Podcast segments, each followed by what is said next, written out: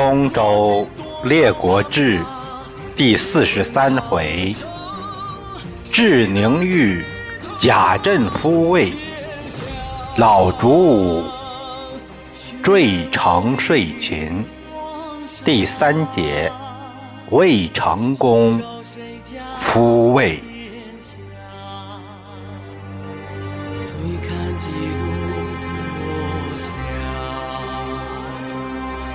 泪洒谁家铠甲？上回说到魏成功大难不死，侥幸躲过一劫，在鲁西公的斡旋下得以释放回国。可麻烦的是，本来袁轩认为这魏成功必死无疑，所以他。才对国人说：“魏成功已定大罪，判了死刑，回不来了。”这样才奉公子瑕为君。袁轩心里还是不踏实，毕竟这魏成功还没死呢，所以他积极战备，修整城防工事，都城也加强了治安巡查。处于全城戒严状态，未成功他也不敢马上回去，他也知道现在和袁轩是彻底撕破脸了，什么指令都不好使，怎么办？他让宁玉给拿个主意。宁玉对他说。呃，我听说现在朝里的周传、叶琴，因为拥立公子瑕，他俩认为清位应该非他们莫属，没想到并没有得到这个官位，心里就有了怨恨，所以说这两个人。可以为我们所用，让他们为内援。我有一好友姓孔明达，他是宋国孔府之后，很有学识。周叶二人和孔府也都认识。如果让孔达出面，就说是您的意思。如果把袁轩杀掉，那清位就是他们的。只要袁轩一死，别的人根本不在话下。魏侯说：“那就按你的意思办吧。要是能把事儿办成，两个官位根本不是问题。清位故不吝也。”于是宁玉做了安排，让新妇人一路放出风去。魏侯虽然受到宽大，但没颜面回国，想到楚国养老了。心腹来到魏都，到了孔府家，递上魏侯手书，然后把魏侯这边的意思。给孔府讲了一遍，孔达按步骤行事，把原意告知了周传、叶秦二人。这两个官迷私下密谋，怎么动手？袁轩每夜必会亲自巡城，我们就在城门口附近设下伏兵。等他一过来，突然下手，然后杀入宫中，再把紫霞杀死，扫清宫室，以迎魏侯。这功劳哪个有我们大呢？公无出我二人上者，这买卖能做，说干就干。两家集结家丁，埋伏待命。到了傍晚时分，袁轩果然巡视来了。他来到东门这儿，老远就看见周传、叶琴二人一起迎了上来。袁轩一愣：“哎，你们两个怎么在这儿啊？”周传说：“现在传言说，顾军已经入了魏境，很快就到魏都了。大夫没听说吗？大夫不闻乎？”袁轩愕然，很意外呀。此言从何来？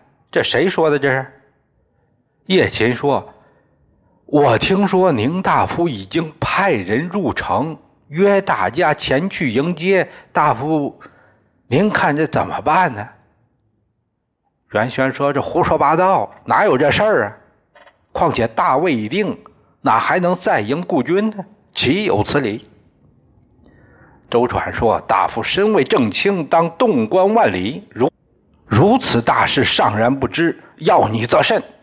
话刚落，这边叶琴已经把袁轩双手给拿住了。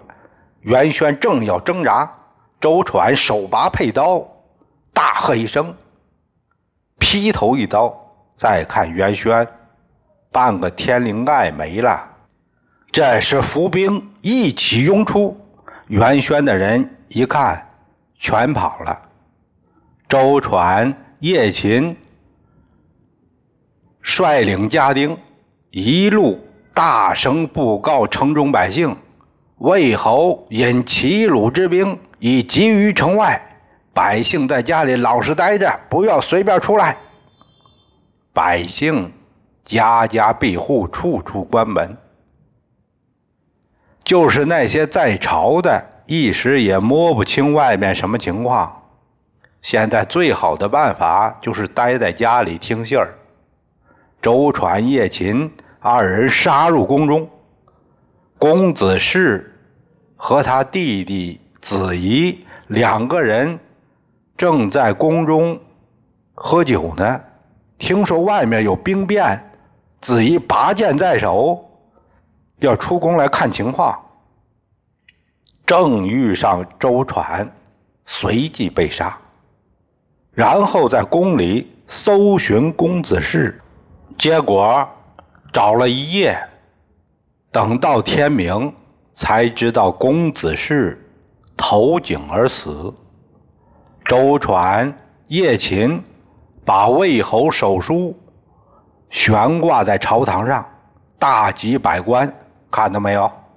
我是奉魏侯之命诛杀乱党，没大家什么事儿，大家同意的一起迎接魏侯就可以了。魏成功入城复魏。后人评论宁武子能委屈自己求得成功豁免，可谓有志。如果后面他要是以成功的名义通信给紫霞，紫霞的德行来看，也未必会出兵相拒，他可能会退位给魏侯。那就何必这样再多杀呢？骨肉相残。虽然说是魏成功不念手足，但魏武子不能说没有责任。有人写诗叹道：“前驱一使正含冤，又破新军复景泉。终使贪残无见阻。”千秋空说宁玉贤。其实啊，和平君位更迭基本上没戏。首先就是袁轩无路可退，袁轩不可能答应，他也是有后台的人。既然事儿都搞成这样了，那就别再想成全了。要说做事不够周密的，还是袁轩，他就该盯死魏成功，只要出现，马上要他命，不然就是自己没命。魏成功复位之后，择日祭享太庙，不负前约，封周传、叶勤并受卿职，让他们穿上清服，陪祭于太庙。祭祀那天五谷，周传早早准备完毕。坐着豪车，快到庙门的时候，忽然两眼一翻，大叫：“周传，你个窃贼！我父子尽忠为国，你贪清位之荣，戕害我命。我父子含冤九泉，你却圣福陪祀，你活得不错呀！我拿你去见太书及子霞。”看你有什么脸见他们！我是上大夫袁轩。周传说完这话，九窍流血，当时就停在了车中。叶琴后面跟上来，他一看这情况，大吃一惊：“我的妈呀！我可不干了！”他慌忙脱下轻服，就说自己急性感冒，不能陪祭了，返回了家中。这个魏成功来到太庙，就等着这两位卿士呢。结果听报告说来不了了，就让宁玉、孔达来陪祀。等这边祭祀完毕，正要还朝，叶琴的辞职报告就到了。魏侯也知道这两位事儿出的有点怪，也就不勉强。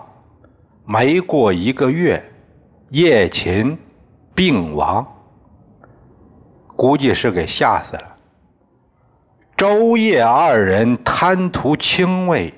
做了这样不义的事，况且还没享一天荣华，就落了个千年唾骂。这两位也够蠢的。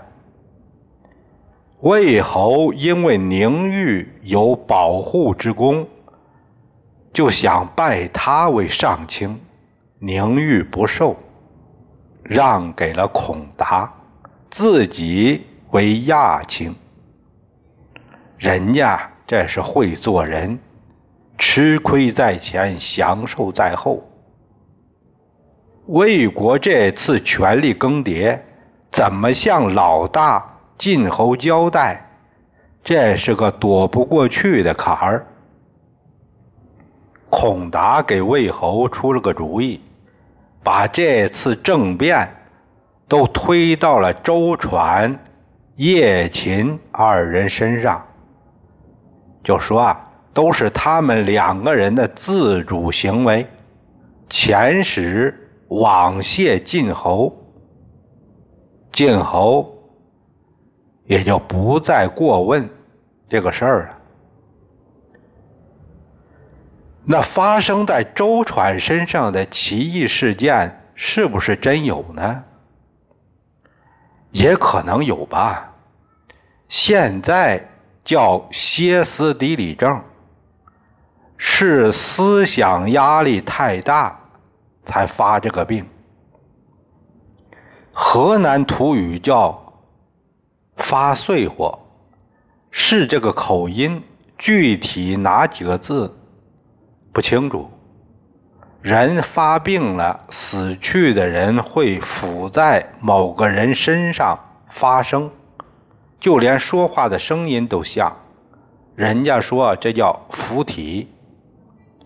这些症状被认为是患者无法解决的内心冲突和愿望的象征性转换，这样就能解释这个周传为什么会这样。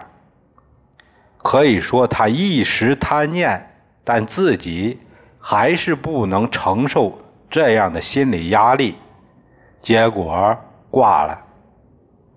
活着现眼，死了丢人，你说纠结不？这也是一时失足才会这样。如果坏透顶的，没道德底线，那什么事儿都没有。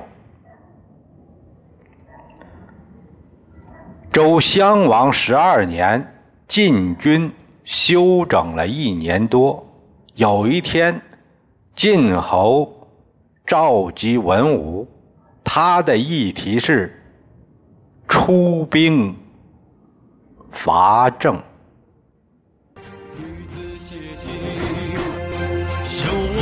家